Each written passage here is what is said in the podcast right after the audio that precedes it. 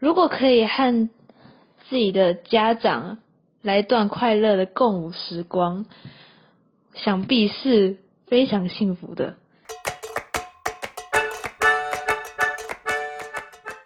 嘿，你今天练舞了吗？如果还没，没关系，我们先来一起练肖维。欢迎来到练舞练心练肖维，我是跟你一起练肖维的好朋友 Ella。亲子共学是近年来提倡的学习趋势，家长与子女共同针对某一个主题一起展开学习活动，让孩子的学习伙伴不再局限于学校里的同学，让孩子不再排斥学习新的事物。开始愿意学习、享受学习，并且培养成生活习惯中的一个部分，更能在学习之外拉近亲子的距离。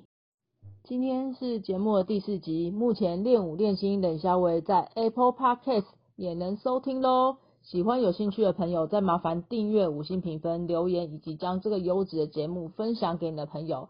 那我们第四集邀请到的来宾是一对母女，欢迎赖培林以及她的女儿郑少瑜。大家好，我是赖培林，今天在空中陪大家练舞练心冷肖维。Hello，大家好，我是郑少瑜，我现在八年级。最早谁开始先去跳舞？然后是为什么想要去跳舞？呃，妈妈先说好了。好，一开始是我开始学，我开始学跳舞是因为我在生完老大的时候坐月子的时候跌倒，然后这一跌倒就我的尾骨尾椎骨的第二节就断裂，第 L 二的地方断裂。那断裂的时候呢，我就躺了躺床上大概躺了半年。那躺完半年之后呢，我就开始做复健，然后打针吃药，其实它都不会好。那我在这十几年中，我就一直这样受这种痛苦的折磨。那在这这只在这个时候呢，我没有办法像一般人平躺着睡觉，然后我也没有办法走上坡路。出出去玩的时候，大家很开心的那边跑来跑去，只要上坡我就是不能走，我要人推着我走。然后我也没有办法很自由自在的跑楼梯、下楼梯，然后更不用说我要很婀娜姿的多姿的穿着高跟鞋这样走路，这个完全不可能。那就在我真的很想放弃，因为我真的是复健做很多次，然后打针吃药，什么止痛药啊都都吃了都没有用，所以你最后差一点一度放弃你的人生吗？真的很黑白，真的，我是说真的，这个只有亲身体验过的人才知道。然后到后来是医生他建议我说去练瑜伽，那我练瑜伽之后，我练了一阵子，我很勤奋的练，它真的有改善，但是我觉得它并不是这么的完全，因为我这个这个骨折，我觉得应该是没有办法好的非常的完整。但是练瑜伽对你的身体健康是有所帮助以及改善的。对，没有错，哎，瑜伽是很好的。那瑜伽之后，你是后来怎么样？就是怎么动机之下，你就开始觉得好像你可以去跳舞。我开始练瑜伽之后呢，我觉得我的脊椎的问题有改善，但是并不是那么的完全。那有一次呢，就是我在下课的时候，因为我们旁边的教室他刚好在上肚皮舞。那其实我一开始并不是那么喜欢肚皮舞，我觉得肚皮舞他穿很少，而且搔首弄姿，我觉得还蛮矫情的。那后来是什么样让你改对肚皮舞这这个舞蹈有改观？后来呢，我就是在教室外面看是这样子，但是我后来慢慢觉得说肚皮舞真的很美，他穿的这么少，但是还可以舞动的这么美，而且我仔细观察上课的同学，他们都在腹部跟臀部的地方有很多的动作，有些甚甚至有运动到肩膀或者是脚的部分，所以我觉得它整个内核心跟外核心都有照顾到，我觉得这不就是我想要的嘛，所以我就开始学习肚皮舞。你现在目前有学几种舞蹈？呃，我目前就是学肚皮舞，然后我会上即兴，还有现代跟芭蕾跟民族，就是依时间下去做分配，因为跳舞其实还蛮愉快的，我觉得对人生来讲是一个很满足的一个事情。我一开始学习肚皮舞呢，是从一个礼拜一天开始。那学了之后呢，觉得这个肚皮舞它的风格很多元，非常的有趣，所以呢，我一个礼拜又多增加了几天去学习。那在学习一段时间之后呢，我就开始参加比赛。那到了会场之后呢，我看到大家的舞艺跟舞技哦，实在是非常的厉害，让我很大开眼界。那从那个时候开始呢，就开启了我对跳舞的兴趣，不只是肚皮舞。那回来之后呢，我只要听到哪边有工作坊，不管是现代舞的，或者是民族舞的，或是接触即兴的，还是戏剧的表达，我都非常的热衷的去上课。然后我还记得呢，我最疯狂的一次呢，是跟我一个好朋友，我们从南部到台东去参加一个礼拜的现代舞的工作坊。然后我们还住在当地的民宿里面，然后每天上七个小时到八个小时的现代舞。那对我来说，这真的是一个非常有趣的一个回忆。我一我从小到大我都是一个运动员。我国小的时候是篮球队，国中的时候是排球队，然后我在高中的时候是一队，所以其实我很习惯这种身体方面的劳动。学校的球队，就是我们每天早上都会有固定的行程，比如说跑步，然后比如说投篮的练习，或者是说对打的练习。所以我对这种身体的操练，我是不会排斥，而且我觉得很习惯。所以我就觉得说，跳舞好像离我没有那么的遥远。虽然我方向感不好，虽然我转圈会晕，我还是愿意尝试。那你觉得年轻时候运动员的训练，成为你这一辈子的养分？我觉得，我觉得绝对是这样子，因为我觉得身体学会的是谁都带不走。那少宇，你当初是怎么样开始去学跳舞、去学舞蹈？你记得吗？就是就是很小的时候，就是妈妈都会带我一起去，然后我就会在后面看，然后就是就是看了很多年之后，你就突然突然开窍了。所以你那时候就，你那时候突然开窍是觉得，哎，这东西很漂亮，然后你想要去学，是还是觉得，哎，自己好像也可以？就是觉得舞衣很漂亮。哎，你好，你好，好，对，而且当初就是因为漂亮去学了舞蹈。对对。然后，那那你现在有学哪几种？现在就是肚皮舞，然后还有民族。芭蕾跟现代哇，也是学很多哎。那我想问一下哦，因为我知道你现在是国二嘛，就是现在所谓八年级，那你功课也好像蛮忙的。那你功课以及舞蹈你要怎么兼顾？呃，在在学校就赶快先把就是各科的作业先做完，然后回到家可能补习完，回到家之后把明天要考试的复习过。那剩下的时间就去练舞吗？还是什么时间练舞？那你平常就是都礼拜几练舞，或者是说哪几天的什么时间你会特别安排那些时间，就是一定要去练舞？就是礼拜一、礼拜四、礼拜六。所以你一个礼拜练三天，那这三天大概都花多久时间在练舞上面，跟或者是上课？两到三小时。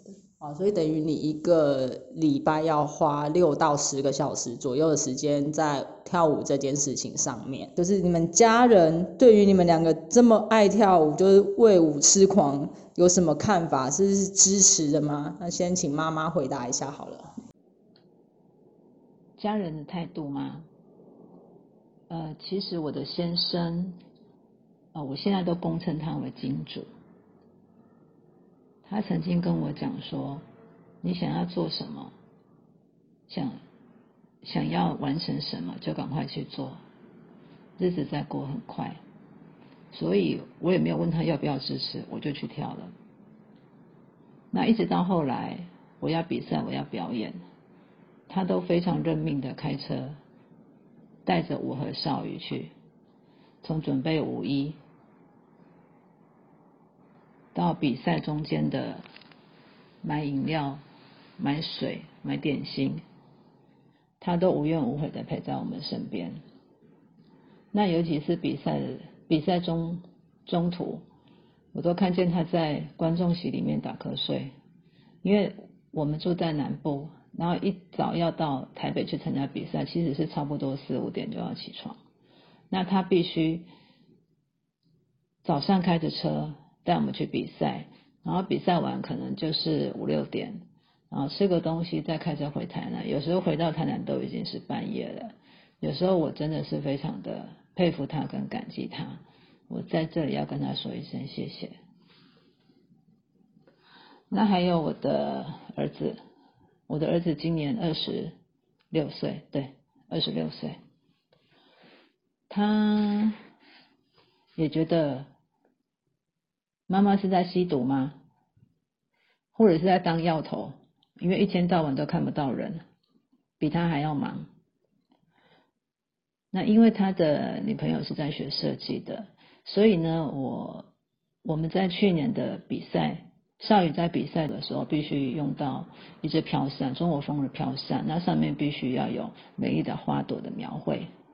那这个部分呢，就请他来帮我们完成，所以也非常感谢他愿意在这个时候伸出援手。那少宇，我想问一下哦，你同学们都知道你在跳舞吗？就是他们都知道你很喜欢跳舞，那他们对于你在跳舞有什么看法？就是当我有同学知道我在跳肚皮舞这个舞课的时候，他们他们会觉得我很厉害，然后他们也会就是在 YouTube 上找到我的影片。他们会觉得我很厉害，然后甚至会问我说：“哎，上台的时候会不会紧张，或者是会不会觉得很恐怖？”有也会问我说：“哎，那个动作好漂亮哦 之类的。”我认为就是杜甫他就是很优美。那他们有没有因为你的影的关系，他们也想要开始去学习舞蹈，或者是想要上台表演？会。那你们在学校有没有表演的机会？在学校就是社社团会有。那你有没有为跳舞这件事情就是哭过？有。什么什么样的事情可以跟我们分享一下吗？就是有两件我自己就是比较印象深刻的事情。第一第一次就是那时候有一个芭蕾的比赛，然后我们那时候要穿硬鞋去比赛，然后在那期间就是非常多的密集的训练，可能从早练到晚。可能从早上九点练到晚上，哎，下午大概四点多，但是就是非常的很辛苦，然后可能就是脚都破皮啊，或者是对，所以你当时是觉得自己撑不下去，所以掉了眼泪吗？就是会很很想要放弃。你那时候几岁？九岁还是九岁十岁的时候？嗯，那时候蛮小。那后来你怎么去克服自说服自己不要放弃？人哭哭完之后，你要再继续，你总是要有一个理由去说服自己吧，就是告诉自己，哎，你要我要继续完成这件事情。那你当初是什么样说服自己的？是妈妈安慰你吗？还是怎么样？有时候会觉得自己快撑不下去的时候，会突然有点想放弃一丝丝的念头，但是好像都会有一股声音在告诉我，不要放弃。因为舞台永远是留给准备好的人，所以当你准备好的时候，那个舞台就是你的。就再加上我很享受在那个舞台上面的时光，所以就是因为这样，就是让我不会放弃我的学舞历程。就是我觉得在跳舞的时候很快乐，它会有一种愉悦的感觉，是兴奋感吗？还是幸福感？因为上上一集有人跟我说他跳舞觉得有幸福感。我是我也是觉得蛮幸福的。你们是在什么样的情况下开始你们亲子组合的表演呢？我在一开始上舞蹈课的时候呢，那个时候少宇还很小，大概只有一岁多两岁吧。那我们教室的老师很好，他让我带小孩上课。那少宇呢，他很喜欢看教室里面的姐姐啊、妈妈们跳舞，然后他也不会吵闹。可是呢，他也没有想说要一起跳舞。他这一看呢，就看了三年。那我也不强迫他跳，我觉得他喜欢的就会就会自己说他也想跳。那有一天呢，他就突然跟我说，他要穿着蓬蓬裙跳舞，他觉得蓬蓬裙很可爱、很漂亮。那他既然喜欢呢，我就开始让他上儿童舞蹈。那有一次呢，他要跟我去上肚皮舞课。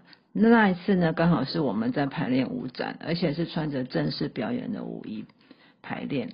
那他觉得。肚皮舞衣 bling bling 的很漂亮，那那个时候呢，刚好有亲子组的表演，所以他就开始这样子加入我们亲子上课的行列。妈妈觉得那个亲子学舞有没有什么好处？嗯，好，其实呢，呃，亲子一起学跳舞哈，如果说妈妈想现在跳舞，然后你的小孩在跳舞，我觉得这真的是太好了。你们两个一起跳舞啊，其实借借由肢体的连接。然后对于心理所产生的启发跟一些想法跟看法的沟通，我觉得它会颠覆你对舞蹈的想象。那亲子之间的情感会不会更紧密？还是你们两个会因为跳舞这件事情吵架？呃，我觉得更紧密会，但是你说从来没有吵过架，这个也太矫情不可怜啊。因为我们跳的是亲子，所以我们常常会有意见不合的地方，因为他可能有一些动作，他的能力上面他会比老人家来得好，啊，他可能会脚踢得比较高，或者是说他可能腰会下得比较比较下面，他都会在在这个动作上他就会比较坚持，那我可能就要用别的别的别的动作去取代，因为我做不到嘛。然后，那你们两个就是对于身体能力，因为呃就是不太一样嘛。那你们对于动作，两个要怎么样去，两个去怎么去协调，取得平衡跟共识？这个还是要取决于说，这在这个舞作里面，我们想呈现给观众的是什么？用这个角度下去思考，就可以知道说，我们因为意见不合所带来的的动作上应该如何去协调。我知道少宇从小到现在学跳舞也有六七年的时间嘛，那有没有朋友问你说，就是将来是不是想要让他就是他走舞蹈路，让他成为舞蹈老师，或者是说成为职业舞者？好，这个问题啊，我经常在呃带郑少宇去比赛，或者是表演，或者是朋友聚会的场合，我一定会被问到这个问题。这个问题它的点阅率极高。那其实呢，我觉得跳舞这件事情哦，就是他要不要成为舞蹈老师，或者是说他能不能成为舞蹈老师，我觉得这个都不是我能够决定的，因为这要看他以后的发展怎么样。那我之所以要让他学跳舞，并不是说我希望他能够怎么样巅峰到造极，我希望说他可以找到他自己所爱的事情，而且他可以分辨他自己。喜欢的事情，他要如何有毅力、有决心，然后去把它完成。我觉得这才是我要培养他的性格。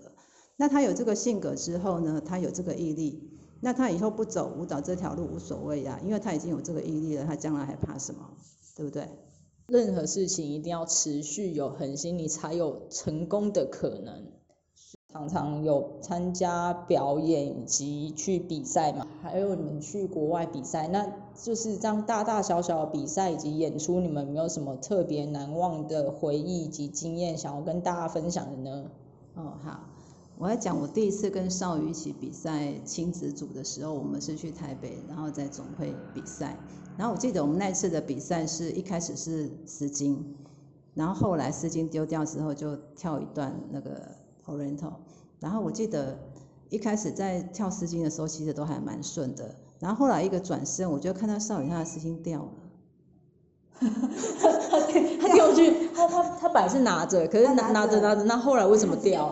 就我不知道为什么它就是掉了，然后我就想说啊呵，怎么办？它掉了，那你就干脆你的也把它弄掉啊。不是，我想说我再去捡还是怎样？没有，然后我后来我就看他面不改色，他就拿起来就继续跳，然后我就觉得我我一向一切都是我想多了。那从此之后我就知道说他可以处理这个事情，而且他面不改色。就是他的危机处理做得相当的好，哎，这很多人是没有办法做到的。他可能平常练习的时候都没有遇到这些状况，可是他一旦上了台发发现了一些小缺失之后，他完全没办法处理，他就愣在那里，哎。对啊，就妈妈就啊呵，怎么会这样子？然后他就已经捡捡起来继续跳，好像没有发生事情一样。哎，还有一次也是呃，我们去福州比赛跟表演，哦，也是跟总会。我们的回忆还真多，对我们好多好多一起的回忆。那时候他才小学二年级吧，去福州那时候还三年级。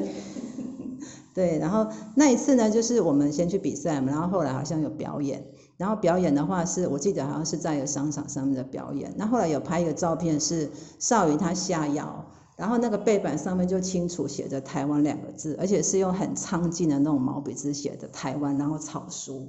然后在那一刻之那一刻的时候，我就觉得很感动，就是原来我们还是可以透过舞蹈来交流，交流在这个这个国际跟两两岸之间，提高台湾的一个能能见度，这是我觉得非常感动的地方，而不是只有嗯嗯台湾。对对对，没有错。我觉得这个真的就是原来我也可以做到这样子一件事，就是渺小如我，也是可以透过舞蹈来分享。原来我们人人都可以。做国民外交，每个人都是外交的最好的小尖兵。对，没有错。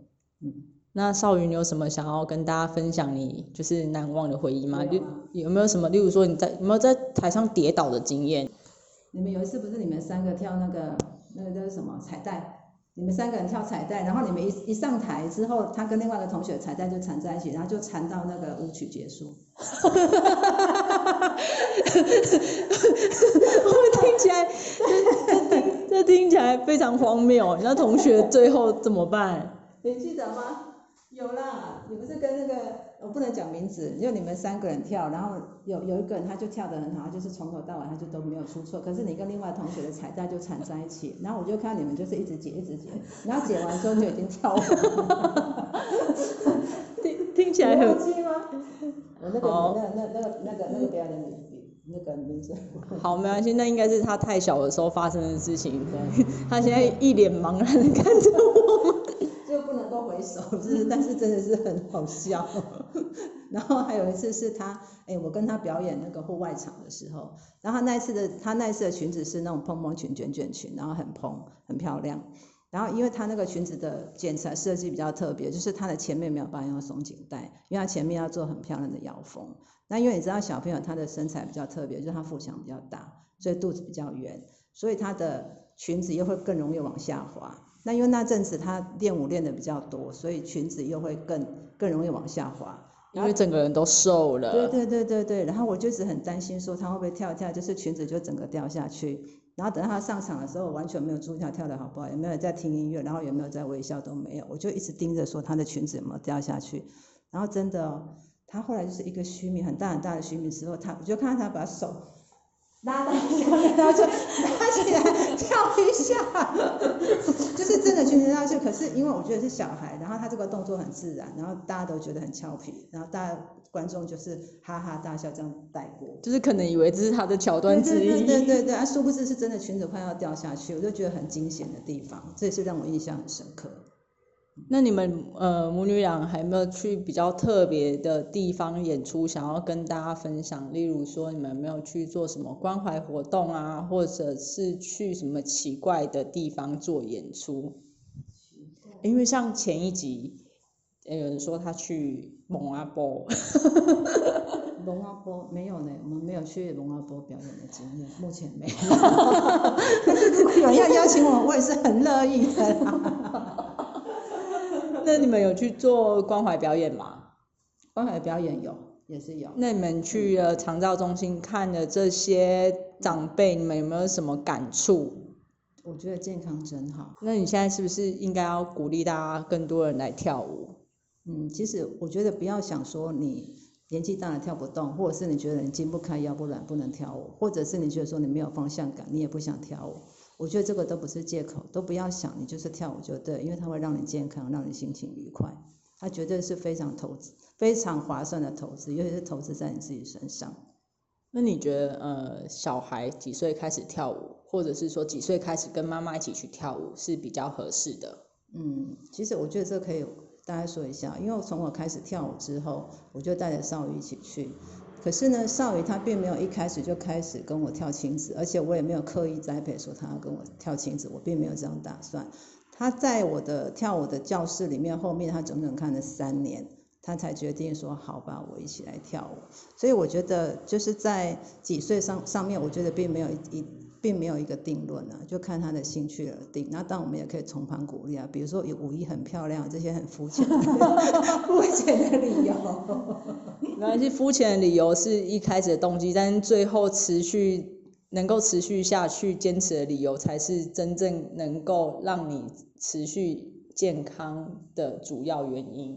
对，没有错。其实这是妈妈的铺陈，一切都是妈妈的心。所以妈妈铺了三年，然后她才总算愿意说：“哎，我也想学跳舞。对，我觉得这必须大家心甘情愿，因为舞是要练的。”哦，所以他平常刚刚说什么一个礼拜花了十小时练舞，哎，真的很辛苦呢。那妈妈会不会觉得心疼？不会，因为我觉得只要他自己喜欢做的事情，他就是要全力以赴。听说从小学跳舞的人容易长不高，这是真的吗？我看少宇他还蛮高的哎。其实呢，你仔细观察，学跳舞的孩子跟他们同年龄的同学比较起来啊，他们比较不会驼背。而且呢，他们多半都很挺拔。我想这应该是他们在上舞蹈课的时候，老师都会要求他们要尽全力的延展跟拉长，而且在课后也会教他们说要如何的放松。而且他们在舞蹈课里面呢，可能也不止学习拉筋，我想还会加上大量的跳跃或者是翻滚这些比较挑战身体能力的动作。那经由这些锻炼跟成长了，我想长不高的机会呢，应该是会比较低的。哎，我我知道现在有很多国中，呃，就是小可能他小小朋友小时候他学了很长一段时间的舞蹈，或者是说他学了其他才艺，但他一旦上了国中之后，家长就会说，哎，你现在国中了，你应该好好念书，这些才艺你就必须要全部放弃。那妈妈对于这样子的做法有什么看法？你想要跟就是家长们分享的吗？好，我觉得尤其是成人了哈，其实很多的成人都不知道兴趣是什么。我上班下班，然后回来我可能就是看电视，我完全没有任何的兴趣。那我之所以就是鼓励少宇他一直学跳舞，是我觉得在国中这个时候，他们的课课业压力非常的繁重，而且他有各种排名上面的压力。那其实舞蹈都可以认为成为他情绪宣泄的一个窗口。那情绪如果没有宣泄的话，我觉得在他的成长的过程里面也会产生一些压力跟不好的不好的结果。那其实舞蹈，我觉得舞蹈对不管是大人跟小孩来讲啊，它都有沉淀内心的一个一个效果。因为其实你看啊，我们一整天来讲，我们就是万念纷飞。我觉得我们的念头就是很像一个三 C 的用品，它可能会有很多讯息跳出来，比如说 Line 啊，比如说 Message 啊，就是万念纷飞。你一个念头起来，然后一个念头又落下，不断的起来又落下。那什么时候可以安静呢？我觉得就是跳舞的时候。为什么？因为你跳舞的时候不能讲话嘛。那不能讲话，你就是可以沉淀内心。但，有的人可以跳舞的时候可以讲话，可以唱歌，但是我不行。所以呢，经过跳舞的话，我觉得它是一个沉淀内心的一个最好的途径。或许它就跟跑步一样，有的人在跑步，那可能你跑着跑着，或是你跳着跳着，你就觉得说有一些问题就会有答案，或者是有一些你不知道怎么样着手的事情，它就慢慢有眉目出来，就可以开始着手去进行。听起来好像就是就是跟我们节目名称一样，跳跳舞练舞的时候也要练心。